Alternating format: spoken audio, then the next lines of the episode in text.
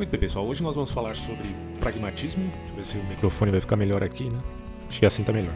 A gente vai falar de pragmatismo, um tema deveras poderoso, mas uh, compensa a gente conhecer mais sobre a história da filosofia, sobre esse fenômeno estadunidense, que é um tipo, vamos colocar assim, método filosófico, ou apenas um método propriamente dito.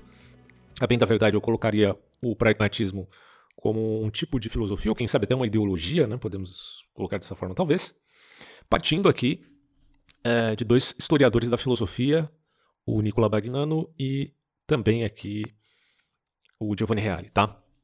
O Abagnano, por exemplo, ele vai colocar dois tipos de pragmatismo, que é o metodológico, propriamente dito, com o Percy, e o pragmatismo metafísico, com Schiller e William James. A gente é, vai ver essas questões aqui no decorrer desse áudio. Uh, e também verificar a diferença desses pensadores. Primeiro, dessas, dessa identificação aqui, mais elementar entre pragmatismo metodológico e metafísico.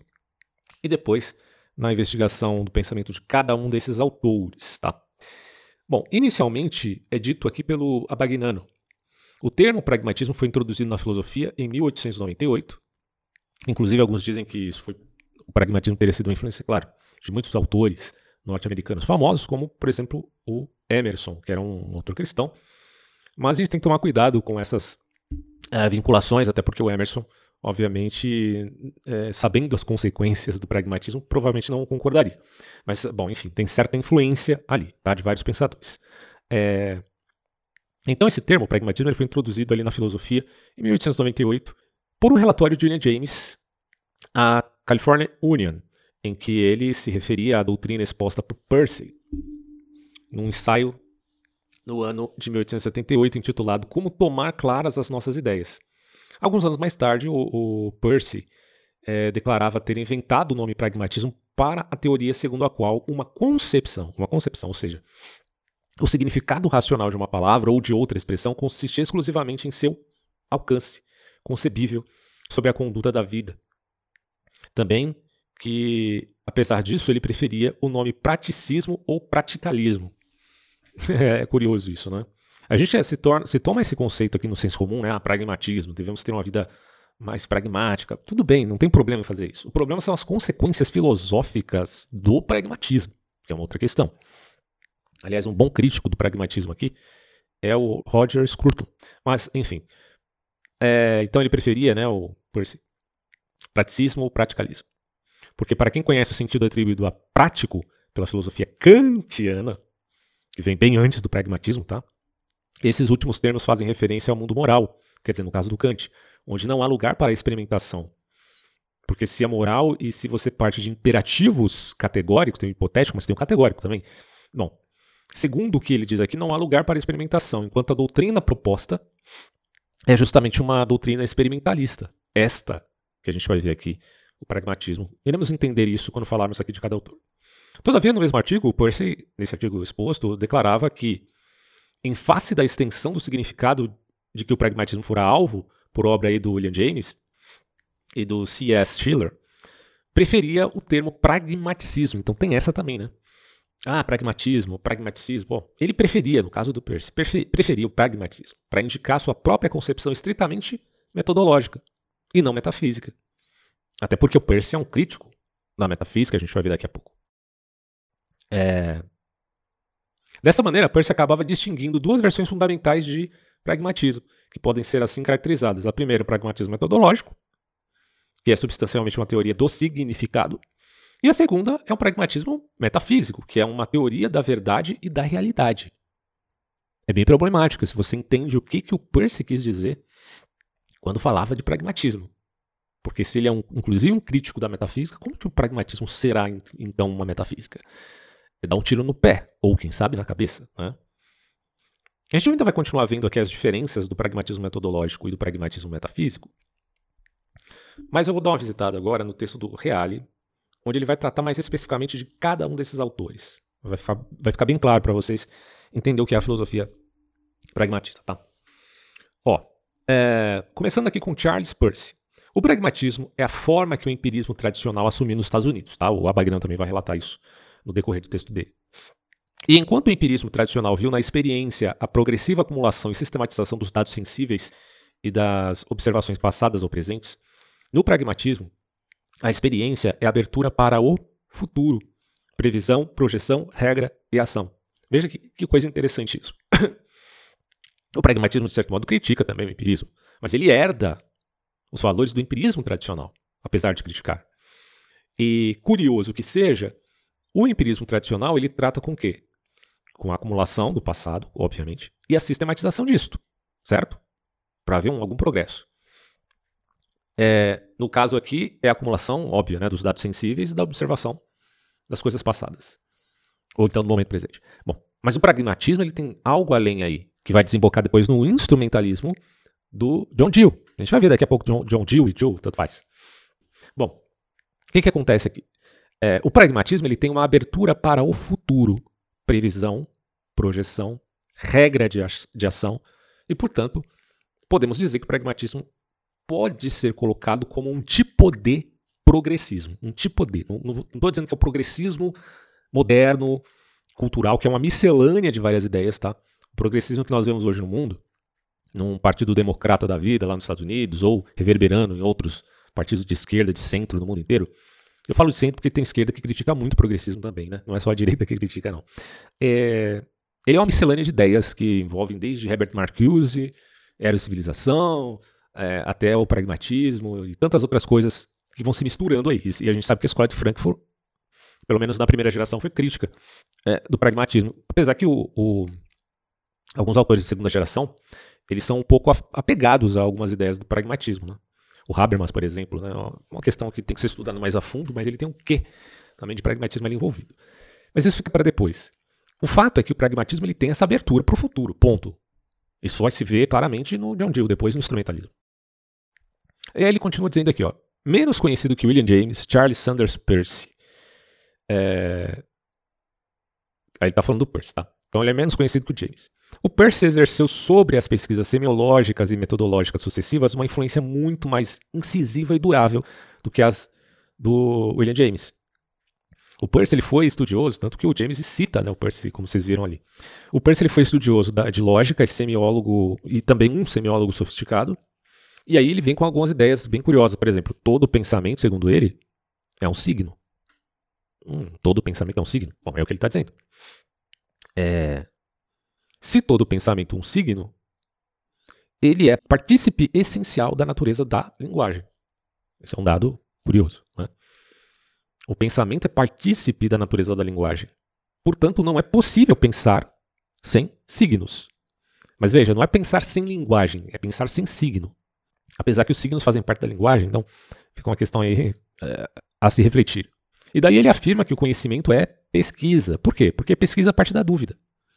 E dúvida é, segundo o texto aqui, o próprio Percy dizia isso, a irritação da dúvida que causa a luta para obter o, o estado né, de crença. O homem é, precisa da estabilidade é, da crença, porque a dúvida o irrita. Talvez o enfraqueça, ele precisa também de resolução de problema, então a crença é fundamental aí. E aí dirá Percy, são quatro os métodos para fixar a crença, porque há crenças válidas e crenças inválidas. É curioso que seja, né, o, o Thomas Rage da escola escocesa lá atrás, né, para David Hume, até porque David Hume tem uma contribuiçãozinha aí com o pragmatismo posterior.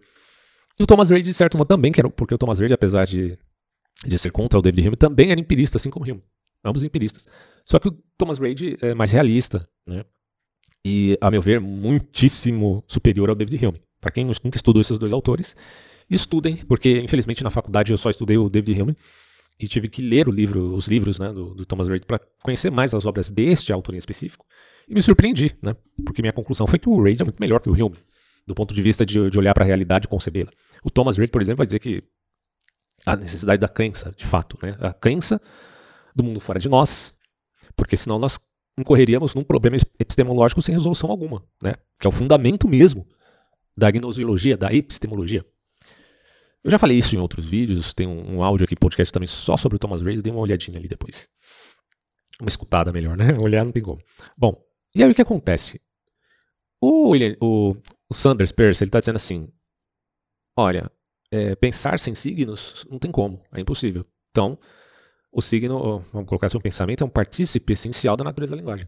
E aí fica a pergunta, mas é, você está dizendo então que a linguagem vem antes do pensamento? Bom, eu acredito que ele não diria necessariamente que, é, que, o pensa, que a linguagem vem antes do pensamento, que não faz muito sentido, né? A não ser do ponto de vista metafísico, né? Aí faria um sentido, né? Porque aí a linguagem tem uma abrangência numa inteligência suprema que não é a inteligência humana necessariamente e que depois é que surge a inteligência humana, né? Poderíamos ter uma abertura metafísica. O problema é que o Percy ele dá um tiro no pé porque ele critica a própria metafísica aqui. Então fica estranho dizer que o pensamento é um partícipe essencial da natureza da linguagem, como se a linguagem estivesse sobre o pensamento e não pensamento sobre a linguagem. Mas é uma questão que a gente teria que se aprofundar mais no Percy para saber realmente como ele explica é, essas questões mais detalhadas aqui da sua visão de mundo. De qualquer maneira, ele vai colocar assim: ó, são quatro as, os métodos para fixar a crença. O primeiro é o método da tenacidade. A gente já vai explicar isso daqui a pouco. O segundo é o método da autoridade, de quem procura impor suas próprias ideias com a ignorância ou terror, meio que uma crítica aqui, né? Ah, inclusive tem uma falácia que é a falácia de autoridade que parte do pressuposto da ignorância, não necessariamente do terror, ou não necessariamente só de ignorância e terror, mas também de alguma conveniência ou manipulação por autoridade. Que no fundo talvez fosse de fato ainda, né, ignorância, enfim. Em terceiro lugar, o método do a priori. E qual é o método do a priori? É o das diversas metafísicas que existem no mundo.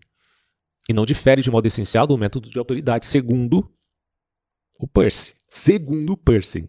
Que é difícil concordar com isso, né? Uh, porque meio que está dizendo que o método a priori é uma, é uma completa e plena arbitrariedade. E o quarto é o método científico.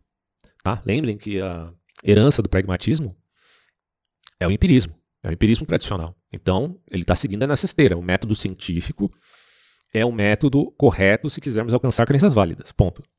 Certo? É o que funciona. Os outros três não funcionam, segundo o Percy. É, Para mim, um... Isso sim é arbitrariedade, né? Ele está colocando a arbitrariedade aqui, já, novamente, sim.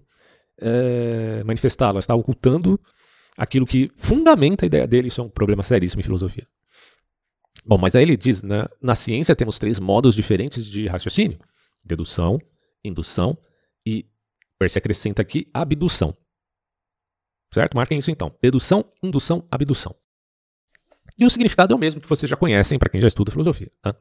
Dedução tem a ver com o pensamento lógico, é o raciocínio que, de, que parte de premissas verdadeiras e que, portanto, não pode levar a consequências falsas, porque existe a lógica para tal. É, a não ser que você desrespeite a lógica, você não chegará. É, você chegará a um raciocínio válido dentro do, do, da admissão da premissa. O problema é achar a premissa. Né? Bom, e a indução? A indução é o raciocínio que, sobre a base de certos membros de uma classe com certas propriedades, conclui que todos os membros daquela classe terão a mesma propriedade ou as mesmas propriedades. É aquele exemplo clássico do do ganso, né? Todo, gran, todo ganso que eu conheço é branco. É, dos gansos catalogados pelos vários cientistas e pesquisadores que conhecemos é, são brancos. Logo, concluímos universalmente que todos os gansos são brancos. Bom, é lógico que isso é uma arbitrariedade, porque para dizer tal coisa em termos universais, eu teria que conhecer todos os gansos que já nasceram no planeta Terra e eu não tenho esse poder, essa capacidade. Logo, é, é lógico que é uma arbitrariedade no indutivismo, o que cai naquela ideia de indutivismo ingênuo, que é uma falácia, certo? Ah, porém, o indutivismo ainda teria uma certa validade se não universalizar as coisas, sim generalizar apenas. Ó, a maioria dos gansos que nós conhecemos são brancos, não significando dizer que todos necessariamente sejam brancos. Claro que esse exemplo é, provavelmente já está datado, já que é possível, imagino eu, né, por manipulação genética, por exemplo, ser um ganso de outra cor, né? É lógico. Isso aí provavelmente sim. Eu não sou muito estou muito inteirado sobre o aspecto biológico dos gansos, então me corrijam se eu estiver errado. Eu sei que pelo menos tem um filme do. Uh, não é ganso, é cisne. é cisne negro, estou confundindo cisne com ganso, mas tudo bem. Deve ter ganso negro também. Bom.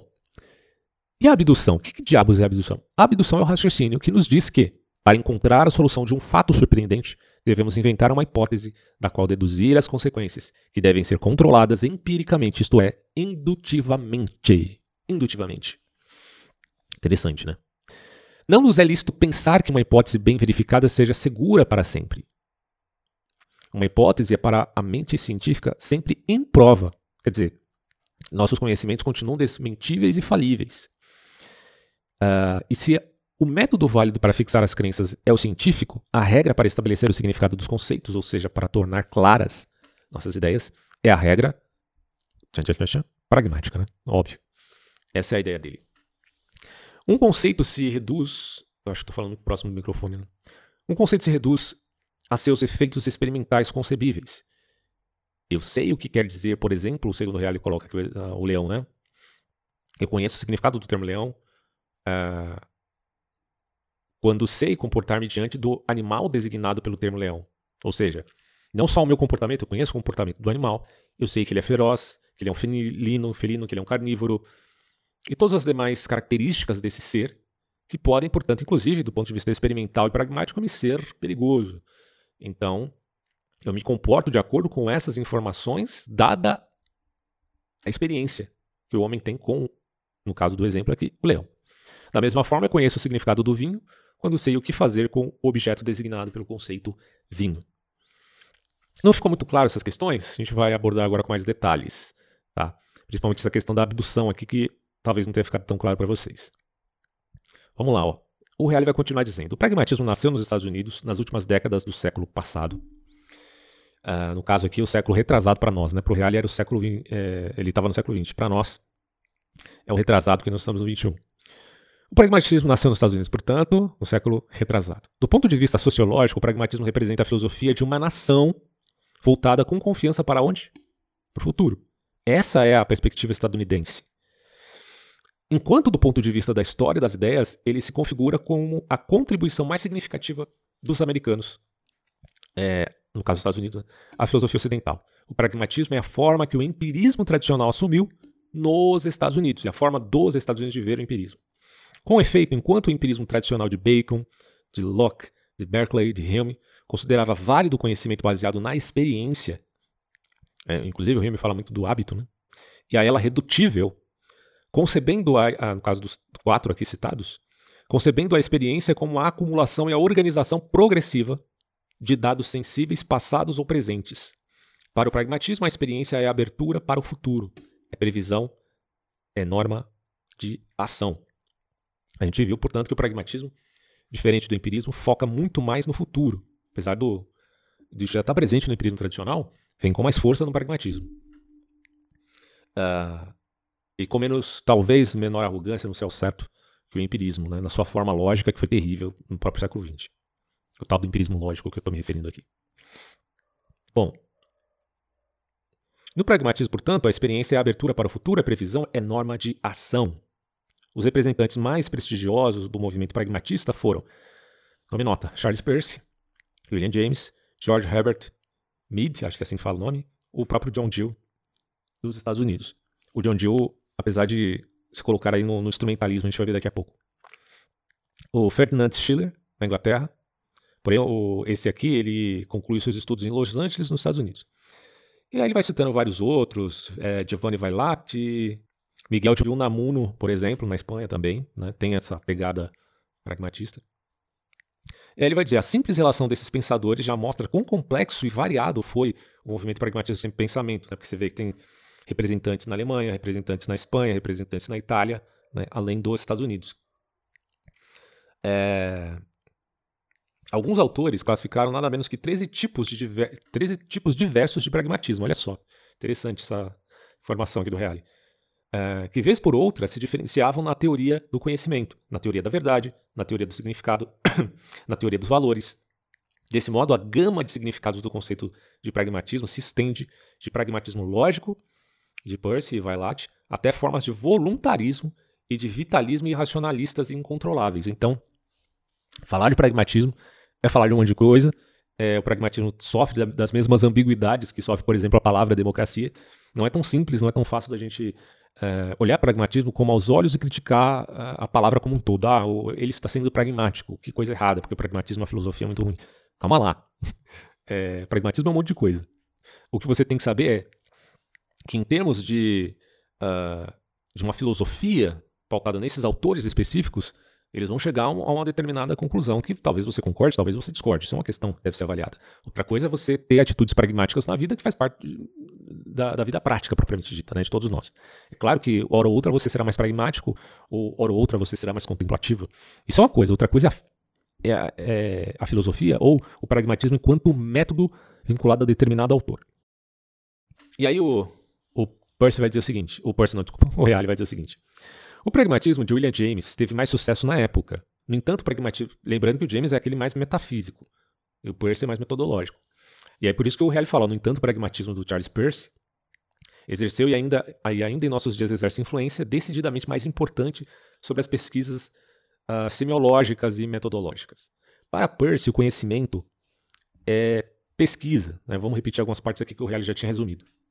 O conhecimento é pesquisa. E a pesquisa se inicia na dúvida. É a irritação da dúvida que causa a luta para se obter o estado de crença. Deixa eu só tirar. A máscara está na minha orelha aqui, eu não estou usando, mas ela está incomodando. Deixa eu tirar aqui.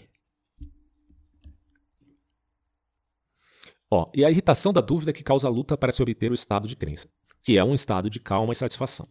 E nós procuramos obter crenças, já que são esses hábitos que determinam as nossas ações. Pois bem, por quais caminhos ou procedimentos se passa da dúvida à crença? Fica a pergunta.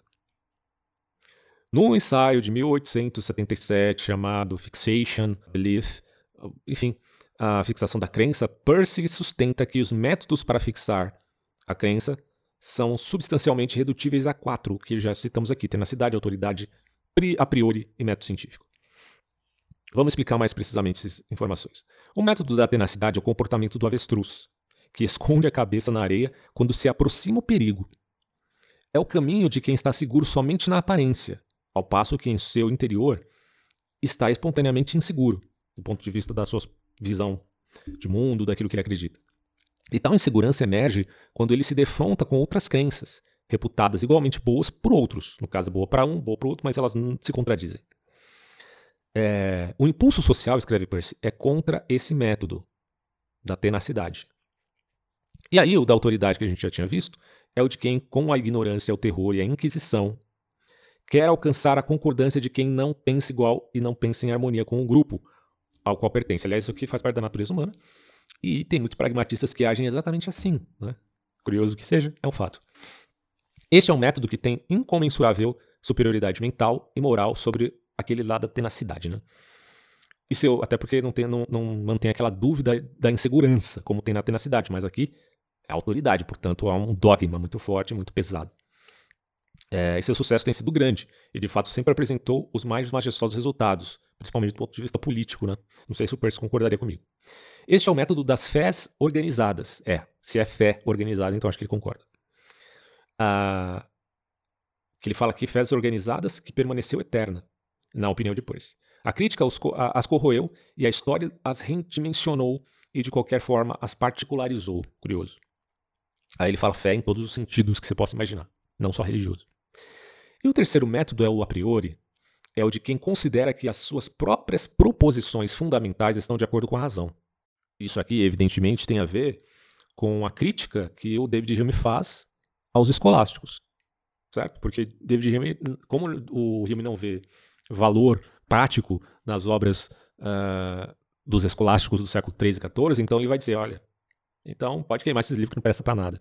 Quer dizer, é um absurdo, né? Um, um, alguém que se diga filósofo falar uma atrocidade dessas, até porque hoje, por exemplo, a obra de Tomás de Aquino é amplamente estudada é, na disciplina da lógica, por exemplo, é fundamental. E o cara dizer isso é porque realmente não, é, tem uma falha grave, não só na sua filosofia, também no seu caráter, no caso do David Hume. Uh, mas o Percy parece seguir um pouco essa pegada quando ele faz essa ênfase na crítica ao método a priori. É, evidentemente, deve ter aqui também uma herança kantiana.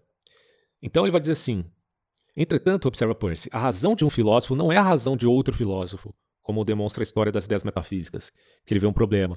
Porque ah, um filósofo tal seguiu na sua filosofia na esteira de outro filósofo, de outra ideia. E aí você só está no campo da ideia, você não está no campo do concreto, no campo do real. Parece uma crítica válida. O problema aqui é, que o Percy também está na esteira de outros pensadores que, no fundo, estão com este ar de ideias que também são metafísicas, mas que estão ocultando a sua própria metafísica.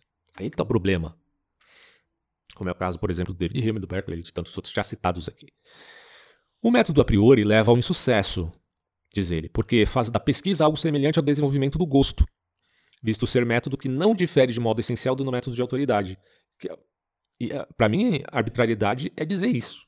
Né? Você achar que o método é, do a priori é essencialmente ou necessariamente sempre autoritário. Não faz sentido. porque não é sempre ou necessariamente autoritário. Pode ser ou pode não ser. E o quarto ponto aqui é o seguinte: assim, por um outro motivo, os três métodos precedentes da tenacidade, da autoridade e do a priori não se sustentam. E se quisermos estabelecer validamente as nossas crenças, segundo Percy, o método correto é o método científico.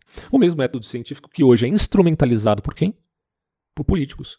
Mas não só por políticos nacionais, também por políticos do campo supranacional, que a gente chamaria de suprapolítica ou podemos colocar assim como metapolítica, depende do contexto que você entenda o conceito de metapolítica, já tratei disso várias vezes aqui no meu canal, mas também dá para falar assim, é, de pessoas que estão fora do campo político, mas influenciam o campo político, inclusive injetando muito dinheiro lá dentro.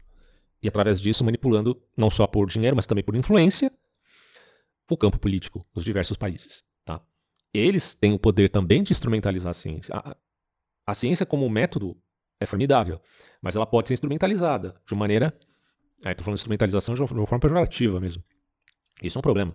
Mas isso pode acontecer tanto nos nacionalismos, no, nos abusos populistas, como ocorre no Brasil, mas também lá fora. Né? Na OMS também cometeu muitos erros. Uh, e aí fica uma, uma briga de narrativas que, no fundo, estão com a intenção, na verdade, de instrumentalizar a ciência ao bel prazer da sua narrativa política ou ideologia. Isso é perigoso, isso é muito errado. Mas é aquilo, né? É a força da autoridade, como diria o próprio Percy. É... E aí ele vai falar aqui de dedução, indução e abdução. A gente entender melhor essa coisa da abdução também, que é importante. Na ciência, temos três diferentes modos fundamentais de raciocínio: dedução, indução e abdução. A dedução é o raciocínio, repetindo aqui, né? Que não pode levar de premissas verdadeiras a conclusões falsas.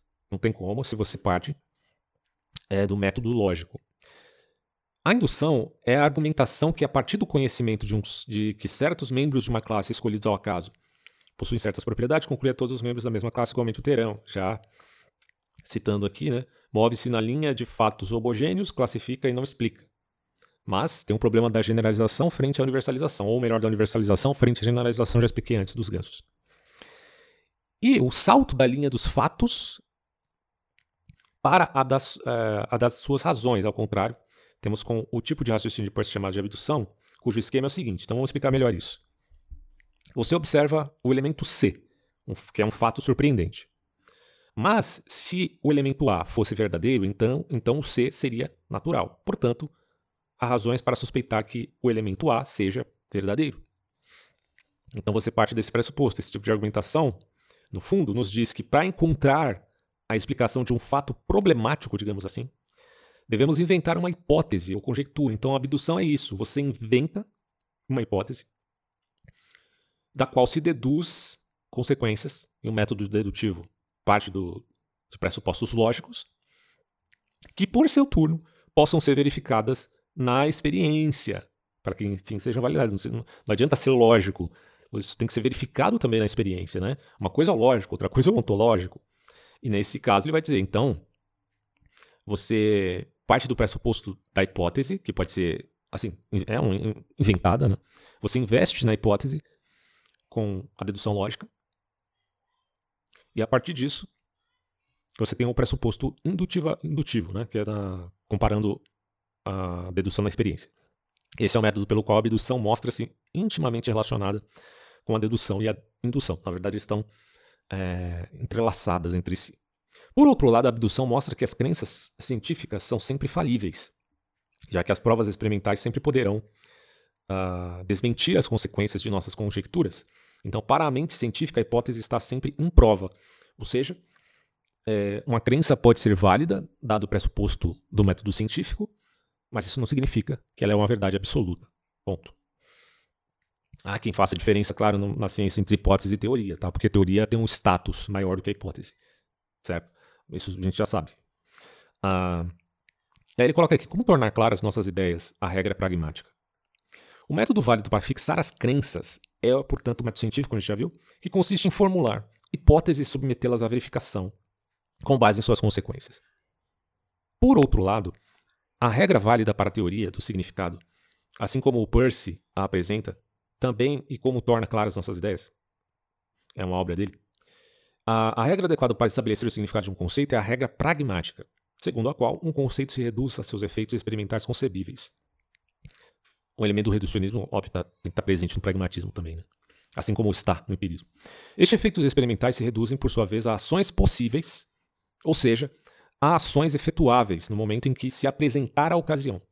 E a ação se refere exclusivamente àquilo que atinge os sentidos. Do que foi dito, tornar-se evidente que o pragmatismo de Peirce não reduz de modo algum a verdade à utilidade. Mas, aí é uma coisa interessante, né?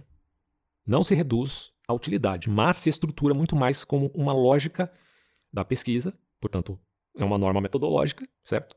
Que vê a verdade como por fazer, né, por alcançar, no sentido de considerar, a verdade, uh, considerar verdadeiras as ideias cujos efeitos concebíveis são comprovados pelo sucesso prático, sucesso jamais definido ou definitivo, né, e absoluto.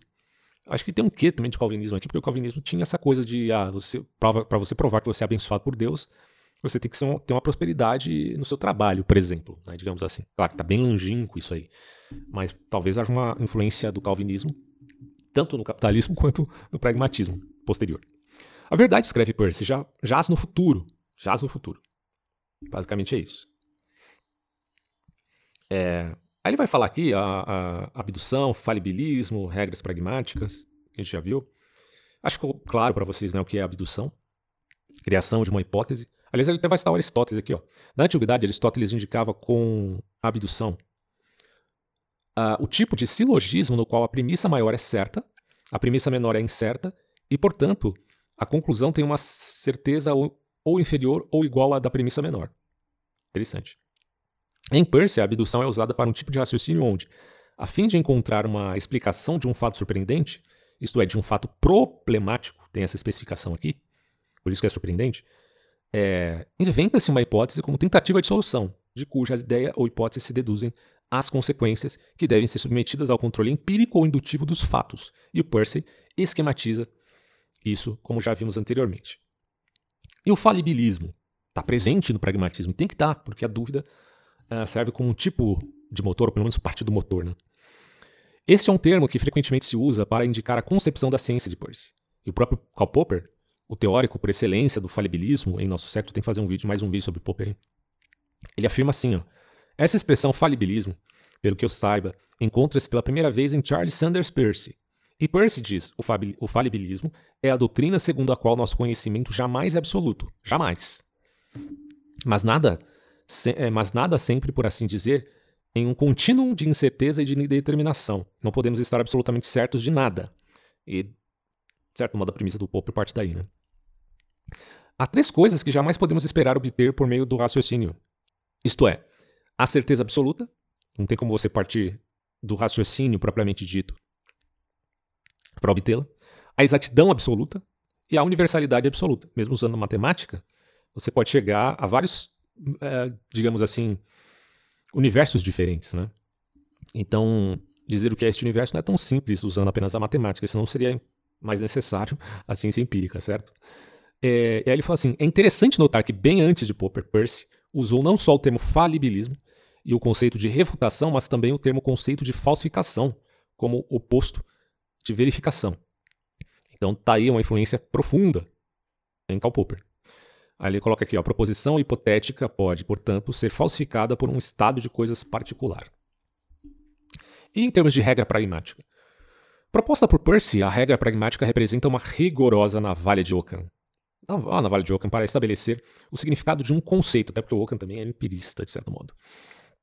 E é isso que escreve Percy, ó. Um conceito, isto é, o significado racional de uma palavra ou de outra expressão, consiste exclusivamente em seus reflexos concebíveis sobre a conduta da vida, de modo que a partir do momento que, que obviamente nada daquilo que pode não resultar do experimento possa ter um reflexo direto qualquer sobre a conduta. Se alguém pode acuradamente definir todos os fenômenos experimentais concebíveis que a afirmação ou a negação de um conceito podem implicar, terá, por conseguinte, uma definição completa do conceito, e nele não há absolutamente outra coisa. O significado de um conceito, portanto, dirá o Reale, define-se em termos de efeitos concebíveis. Estes equivalem à ação possível. Uma crença é uma regra de ação. Implica um hábito. Olha que interessante aqui a, a influência de, do Percy, que ele retirou lá do David Hume. Uma crença é uma regra de ação. Com efeito, que que é um hábito, Com efeito, nossa ação refere-se exclusivamente àquilo que atinge nossos sentidos. Nosso, nosso hábito tem o mesmo alcance que a ação. A crença tem o mesmo que o hábito. E o conceito o mesmo que a crença. Com toda clareza, é impossível que tenhamos uma ideia em nossa mente que se refira a outra coisa a não ser as concebíveis, os concebíveis efeitos sensíveis das coisas. Nossa ideia de uma coisa é a ideia de seus efeitos sensíveis, e se imaginamos ter outra, enganamos-nos a nós mesmos. Olá, estou passando aqui para oferecer dois estudos promocionais: História do Fascismo 1 e o conceito de história em Hannah Arendt, aula completa. Ah, e mais uma coisa. Não perca tempo e aproveite o curso promocional do Anime Arte para você ou seus filhos. Aprenda a desenhar de verdade e ter uma profissão criativa e promissora. Todos os links estão na descrição. A regra pragmática liga o pensamento de Percy ao neopositivismo e, sobretudo, ao operacionismo de alguns autores dessa métrica. Bom, há muito que se dizer aqui sobre o Percy, mas a gente pegou um resumo bem simplificado que abrange as ideias principais dele. Só que você tem o William James, que desemboca, segundo o Abagnano constata, de um pragmatismo metafísico. Vamos ver isso. Foi William James, que nasceu em 1842 e 1910, né, ele morreu em 1910, porque em 1910 fundaram o clube de futebol do Corinthians, né, e quando ele descobriu isso, teve um infarto e morreu. É brincadeira essa parte, né, vocês entenderam que isso aqui é uma brincadeira. No final ali do século XIX, ele tornou conhecido ao mundo o pragmatismo como nova filosofia. E, ele que deu fama né, ao pragmatismo, apesar do Percy ser mais estudado. É, o pragmatismo, afirma James, é apenas um método. É, antes de tudo, um convite a afastar o olhar das coisas primeiras, princípios, categorias, pretensas necessidades, para dirigir a atenção sobre as coisas últimas, os fatos. Curioso isso, né? Porque o Abagnano chama isso de metafísica. A gente ainda vai ver lá, voltar no texto do Abagnano para tentar entender isso melhor. Porque, a princípio, lendo esse texto aqui do Reale, dá a entender que o William James está dizendo: olha, isto não é metafísica. Mas a gente sabe que tem essas pegadinhas em filosofia, né? os caras ocultam a metafísica para criticar a metafísica como um todo, quando eles mesmos estão usando o raciocínio metafísico. É, em segundo lugar, dirá o Reale, segundo a, a visão do James, é um método para obter a clareza das ideias, método que nos ordena considerar os efeitos práticos concebíveis implicados por esta ou aquela ideia, quais sensações devemos esperar e quais reações devem ou devemos preparar. E uma ideia é verdadeira, na opinião de James, até quando nos permite ir à frente e levarmos-nos ou levar-nos de uma parte para outra de nossa experiência, ligando as coisas de modo satisfatório, operando com segurança, simplificando, economizando a fadiga. Então, você tem um elemento aqui de flexibilização, vamos colocar assim, eu não diria nem evolução, não sei se posso dizer evolução é, da ciência ou da verdade, mas uma flexibilização porque ela vai mudando, né? É bem, bem complicado isso aqui, mas a gente vai ver. Abraçada, por, abraçada por James é uma concepção instrumental da verdade. Tá? Portanto, é o que vai aparecer em Dio depois. A verdade é um instrumento. É um instrumento. Não é uma, uma questão última. Aí ele vai falar a verdade que é um processo e não uma posse. Ah, tá vendo? É aquilo que eu estava falando. Na verdade, é um processo. Ela não é uma posse que você tem, tem agora e, e, e sempre terá. Porque isso pode engessar a sociedade, né? A gente poderia pensar assim. Identifica-se com sua capacidade de operar, com sua utilidade para melhorar ou para tornar menos dificultosa e menos precária a vida dos indivíduos. Olha só, verdade como processo. Tanto é verdade, usando a verdade aqui de novo, que surgiu a teologia do processo. Existe uma teologia também do processo, sem dúvida nenhuma. Tem uma identificação do pragmatismo. Então, identificação do pragmatismo. Verdade como processo. Não como questão única. Ou última, né? Questão última. É... Aí fala assim, ó, concepção que o leva a falar não só da. Perce... Peraí, acho que eu pulei aqui. É. Ele vai falar aqui do princípio do, da psicologia, que é uma obra do James, onde ele vai, é, o James ele vai se mostrar contrário à velha psicologia racional, para a qual a alma era uma substância separada do corpo e autossuficiente, que é o famoso dualismo de Descartes, né? Então o cartesianismo teve uma influência muito grande no dualismo e favoreceu esse tipo de pensamento, dessa separação entre alma e corpo.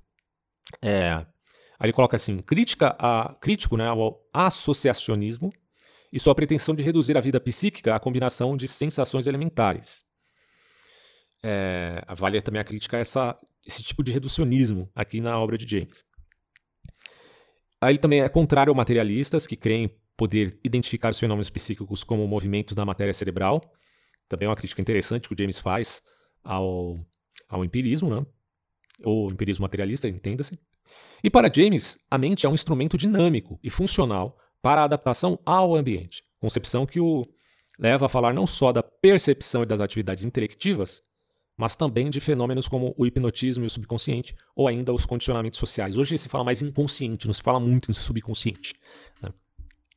É, talvez, se a gente alocasse William James a uma filosofia da mente, poderíamos dizer que ele é um, tem um pensamento mais emergencialista.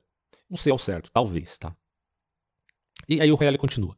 Daí a atenção ao problema ético, tratado por James em O Filósofo Moral e a Vida Moral, que é de 1891, e também a vontade de crer de 97, 1897, o bem e o mal não são fatos, segundo ele. Eu acho isso muito problemático. Isso é muito sério, cara. Nossa, imagine as implicações desse tipo de ideia uh, em pessoas de má índole. Não é difícil? Então, segundo ele, o bem e o mal não são fatos. Não nos dizem como estão as coisas, mas como estas deveriam estar. Os problemas éticos implicam escolhas por parte dos homens, e, segundo James, devem ser preferidos os ideais que comportem, uh, se realizados, a destruição do menor número de outras ideias e, ao mesmo tempo, favoreçam um universo mais rico de possibilidades. Que conversinha, hein? e aí ele fala assim: e a concentração de riquezas, de riqueza da experiência humana, leva James, diversamente dos positivistas, a tomar, diferente né, dos positivistas, a tomar em séria consideração e a avaliar de modo positivo a experiência religiosa, porque para James, essa experiência põe os homens em contato com o sagrado e muda a sua existência. Então, do ponto de vista pragmático, a religião é válida. Mas aí você está instrumentalizando também a religião. Tá? Você não está levando em consideração que ela é uma verdade última. James chega a defender é, da filosofia a experiência mística, uma experiência que, potencia, que potencia e alarga o campo perceptivo e que abre para possibilidades desconhecidas no, exercício da racionalidade. A influência a influente obra de James, A Variedade da Experiência Religiosa, é de 1902. E nesse caso, James é, se coloca aqui muito acima de pensadores como Conte é, e tantos outros né, que quiseram rebaixar a religião sem ver que nela há um valor. Tudo bem, o James está dizendo que o valor é apenas instrumental, né? É, não é uma verdade última, como se aplica na metafísica das, das variadas fés. Ah, mas ainda assim, é, pelo menos reconhece o valor vinculativo né, com a relação, a interpessoalidade né, na sociedade. O que não implica que não seja verdade também, porque quando você diz que não pode saber se é verdade ou não, você está dizendo há campo de possibilidade para que seja verdade, sim. Né? Pelo menos segundo o pragmatismo de James. É, muito a se dizer sobre esse autor, mas eu vou dar uma visitada agora um texto aqui do Abagnano para a gente trabalhar melhor essas ideias. Em vista de chamar esse essa visão, né, essa visão aqui do James de metafísica. Ele vai falar assim: a concepção é, de pragmatismo metafísico encontra-se no James e no Schiller. Suas teses fundamentais consi consistem em reduzir verdade e utilidade, ou verdade a utilidade, e realidade a espírito. Uh, Entenda-se aí, portanto, a instrumentalização. Você não tem esse necessário utilitarismo aqui no Percy. Mas ao que, ao que parece, aparece. Ficou bem redundante. Ao que parece, aparece. Bom, enfim. Em James. É, ele vai falar assim: a segunda destas teses foi compartilhada pela, pelo pragmatismo metafísico com boa parte da filosofia contemporânea. O próprio James reconheceu e gabou a concordância substancial de sua filosofia com a dos espiritualistas franceses, especialmente Bergson. Até porque a gente acabou de ver que o, James valora experiências místicas, pelo menos no campo de que elas têm também o seu valor pragmático. A primeira tese é característica dessa forma de pragmatismo. E daí porque, né, acho que aqui entra o porquê que ele é chamado de metafísico. Né? Sem pressuposto é o princípio que ela tem em comum com o pragmatismo metodológico, quer dizer, a instrumentalidade do conhecer.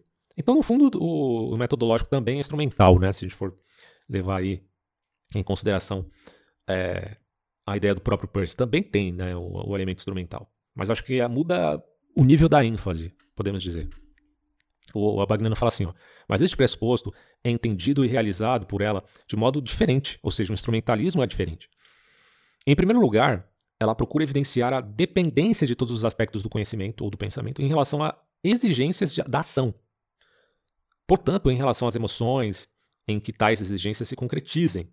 Também a racionalidade, segundo James, é uma espécie de sentimento. É uma coisa bem esquisita de se dizer, né? Desse ponto de vista, as ações e os desejos humanos condicionam a verdade. E aí fica uma coisa do tipo, uma visão. Sabe aquela coisa do de você antropomorfizar a Deus, como diriam os, os pré alguns pré-socráticos, né? E diziam que se os cavalos contemplassem com a razão os deuses, os deuses pareceriam como cavalos. Bom, é, esse antropomorfismo que se faz da metafísica, pelo menos da religião natu da natureza dos gregos antigos, né, politeísta, é, que abarca também o monismo, apesar de ser politeísta, acontece também é, agora, né, no pragmatismo, em relação ao que o homem vê, ao que o homem sente, ao que o homem interpreta do mundo. Que não é necessariamente o mundo. Claro que isso já está em Kant, né?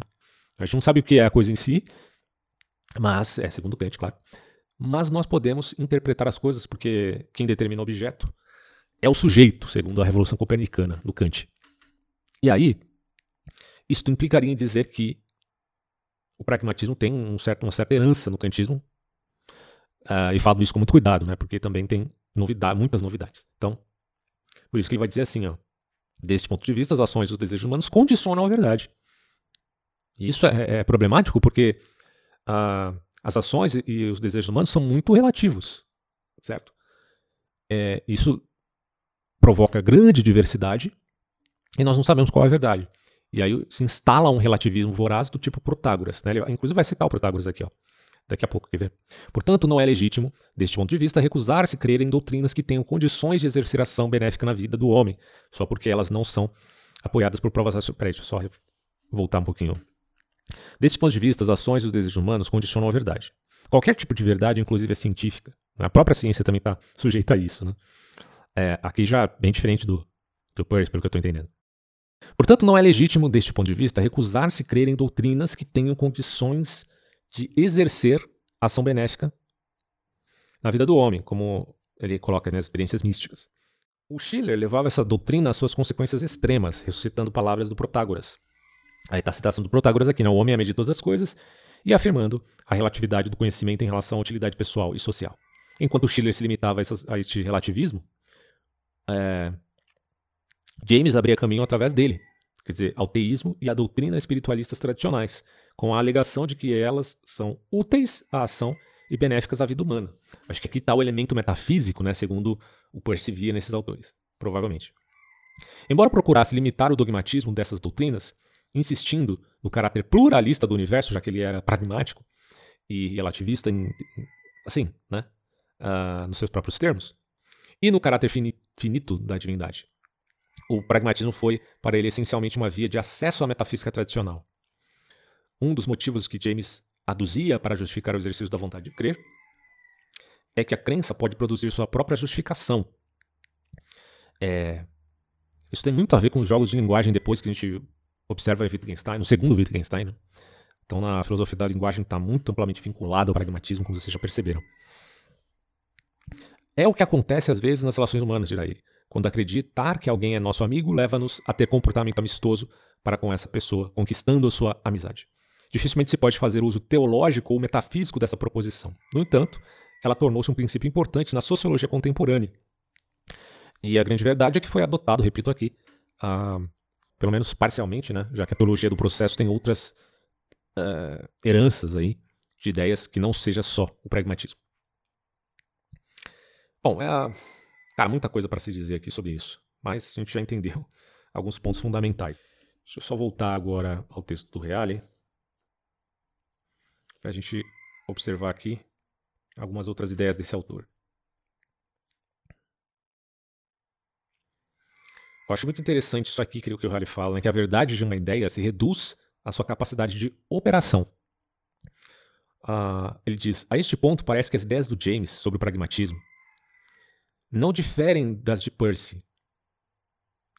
No entanto, as coisas não são bem assim. Para James, ele faz a diferença de James e Percy.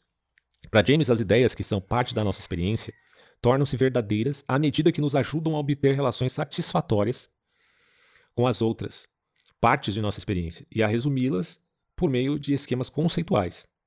Então, uma ideia é verdadeira quando nos permite andar adiante e levar-nos de uma parte a outra de nossa experiência, ligando as coisas de modo satisfatório, operando com segurança, simplificando, economizando esforços.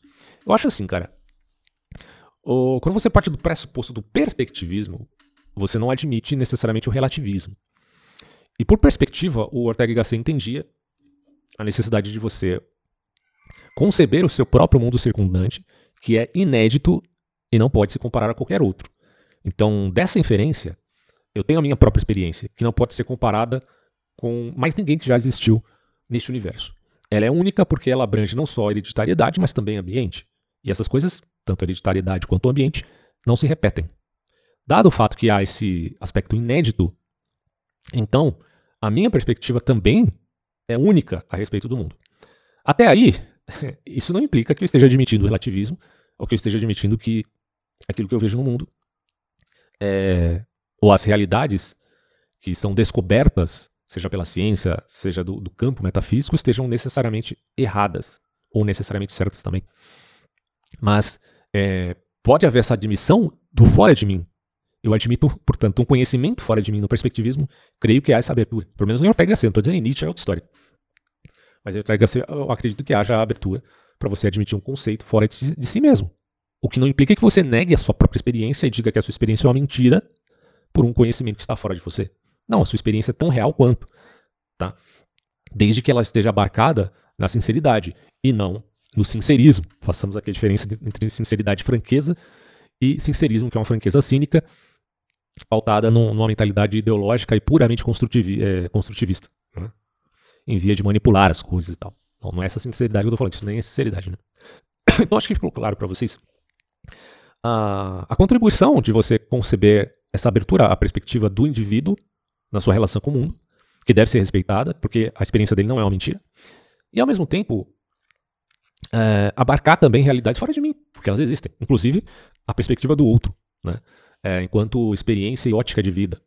Porque você pode ter inúmeras perspectivas de pontos de vista diferentes, já que são posições se a gente espacializar essa coisa, de lugares distintos.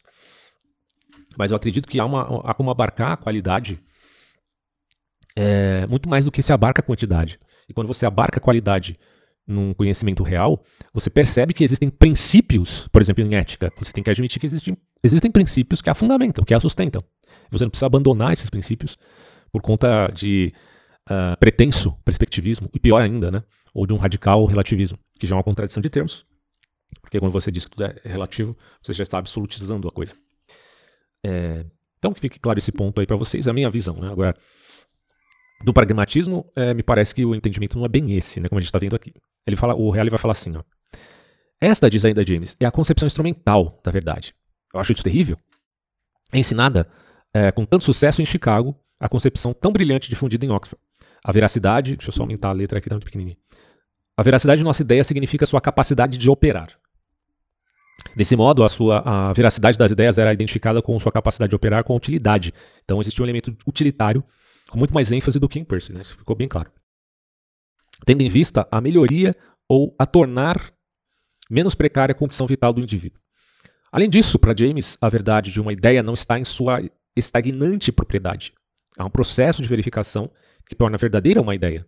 Uma ideia torna-se verdadeira ou é tornada verdadeira pelo, pelos acontecimentos. Tem uma, um elemento contingente.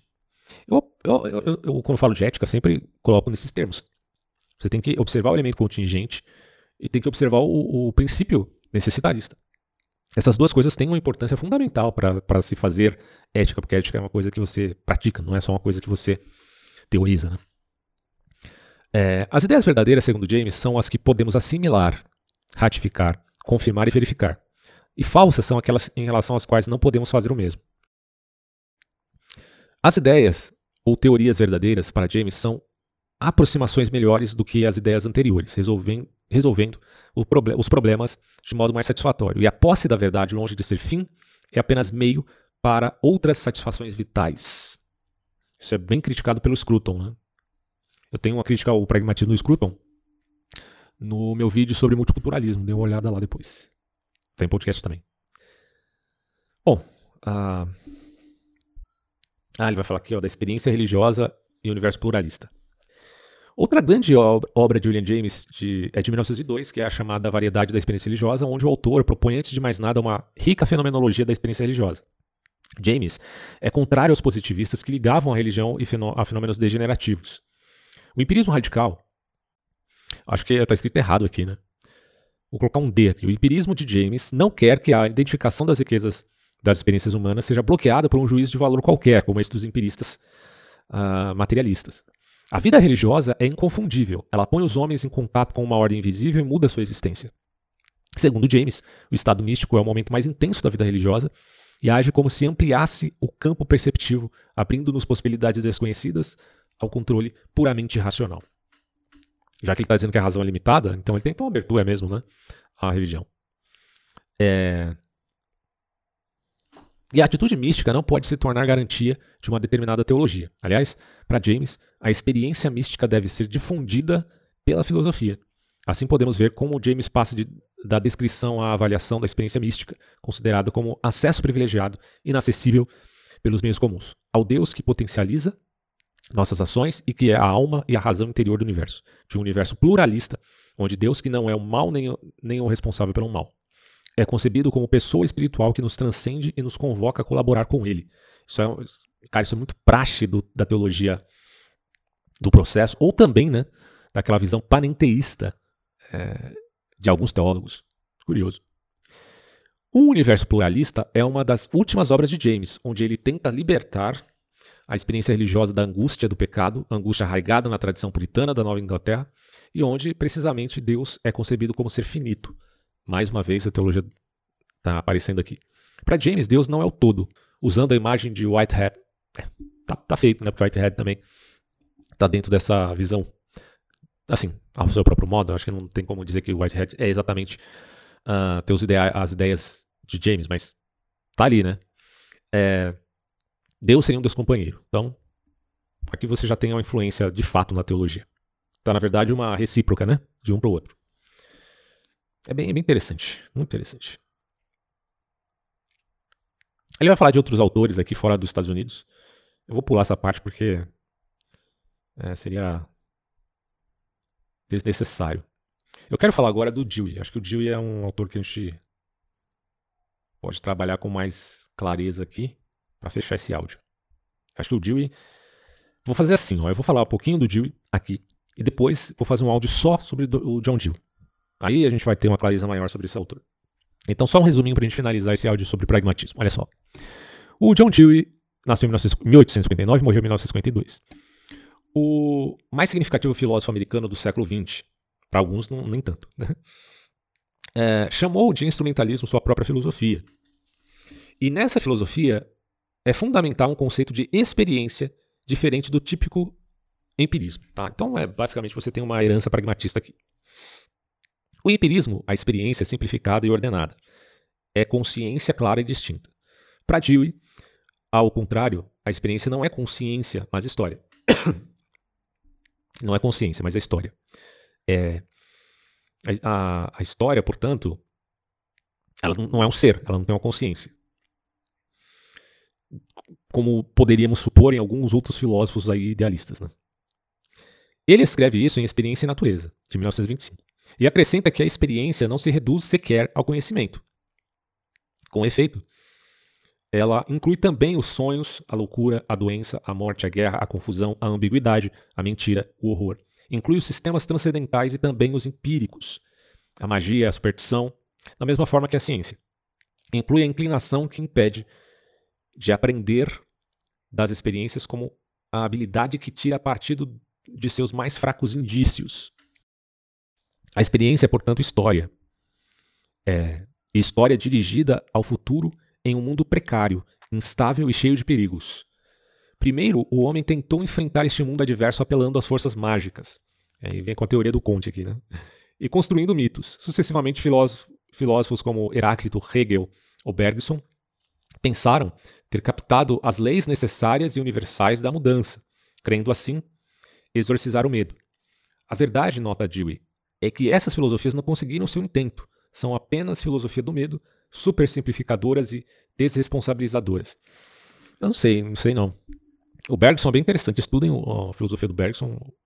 Não estou dizendo que eu concordo em tudo com ele, mas é bem interessante. E ele vai falar assim, ó, super simplificadoras. Isso acontece porque voluntariamente ignoram essas tais filosofias como a do Hegel, do Bergson, blá blá blá. Ignoram toda uma grande quantidade de fatos e eventos que elas não, que eles ou essas filosofias não conseguem explicar.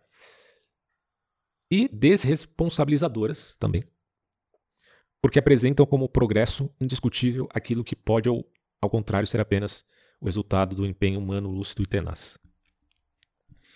São uh, necessários instrumentos bem diferentes para. Aí ele vai para um, um, outro tópico aqui, né? Ele fala assim: ó, são necessários instrumentos bem diferentes para enfrentar um mundo e uma existência tão difíceis e precárias. Aqui entra em jogo o instrumentalismo do Dewey. Dentro de uma concepção evolutiva, ele considera o pensamento, isto é, o processo de pesquisa que produz conhecimento como um instrumento ou uma forma de adaptação ao ambiente, instrumento para a solução dos problemas que o ambiente entendido, no sentido mais amplo, nos impõe enfrentar. Então aqui, você de novo tem uma profunda influência né, dessa filosofia estadunidense no mundo global, né, o mundo de hoje. É, o progressismo de hoje, sem dúvida nenhuma, tem ah, em seu bojo de ideias essa formulação do Dewey. Né?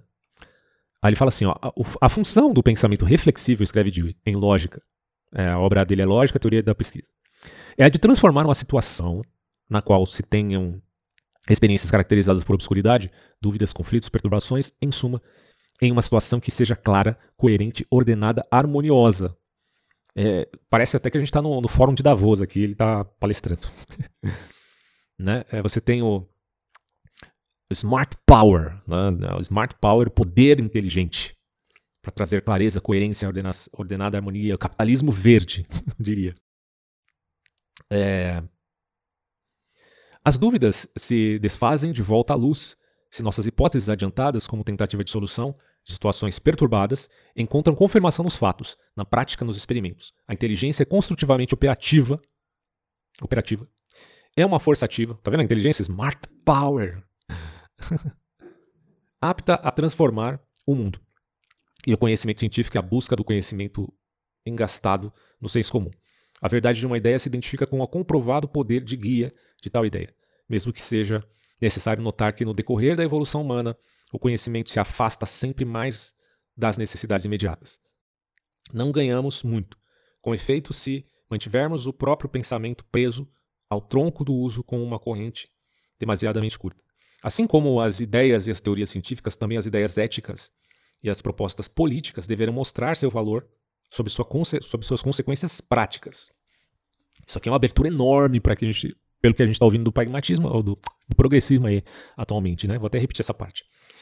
Assim como as ideias, as teorias científicas, também as ideias éticas e as propostas políticas deverão mostrar seu valor sobre as suas consequências práticas e serão aceitas, rejeitadas ou corrigidas exatamente com base nessas consequências. Olha a ousadia.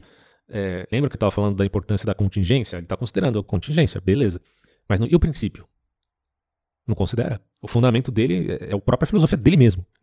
E não um princípio que abarque o fundamento para a mesma ética que se perde aqui, no meu entender. Aí ele fala: e a proposta política de Dewey torna própria é, e que defendeu, tornada própria, né, que defendeu com rigor por toda a vida, é a sociedade democrática. Longe de impor, até porque é pluralista, né? Então, longe é, de impor um fim único da vida, a democracia permite e estimula a discussão sobre todo o fim. A democracia é debate sem fim. É colaboração, é participação na formação dos valores que regulam a vida dos homens associados. O oposto da democracia é a sociedade totalitária, a autocracia, talvez, também, né? não só totalitária, caracterizada pela planificação centralizada, manobrada a partir de cima. É claro que sou totalmente a favor né, dessa visão do Dewey nesse sentido aqui, de criticar totalitarismo e autocracias. E eis como Dewey traça a diferença entre uma sociedade planificada e uma sociedade democrática. Ou seja, uma sociedade que se planifica constantemente. Eu quero saber se ele vai falar da planificação econômica também, né? Porque falar da planificação da sociedade é fácil dizer que é ruim, mas é econômica. Mas ele fala assim, ó. A primeira, no caso da planificação social, A primeira requer objetivos finais impostos a partir de cima e que, portanto, se entregam a forças, é, força física e psicológica para obter que as pessoas a eles se conformem. É o que está fazendo o progressismo no mundo atualmente, né? Daí talvez eles não concordem com o Dewey nesse, nesses termos. A segunda significa libertar a inteligência por meio da forma mais vasta de intercâmbio cooperativo. Então, o corporativismo e a cooperação aparecem lá em Davos. Finalmente, não devemos esquecer os contributos de Dewey ao problema pedagógico. Poucos filósofos dedicaram tanta atenção a isso. Basta aqui mencionar trabalhos como Escola e Sociedade, de 1899, Democracia e Educação, de 1916. É, ele foi um grande pedagogo, né? é, apesar das críticas que se faça a ele. Experiência e Educação, Problemas de Todos, o Ideal Educativo de Dewey, portanto, tende a, libertar a liber, liberalizar a ação em contínua atenção para com a natureza ativa da aprendizagem e para com a finalidade social de toda a educação. E, e ele recebe uma crítica muito pontual da Hannah Arendt quando ela escreve o artigo Crise e Educação. Ela basicamente está criticando a visão pedagógica do John Dewey. Então é isso. Né? É, depois eu vou fazer um, um áudio mais específico sobre esse autor.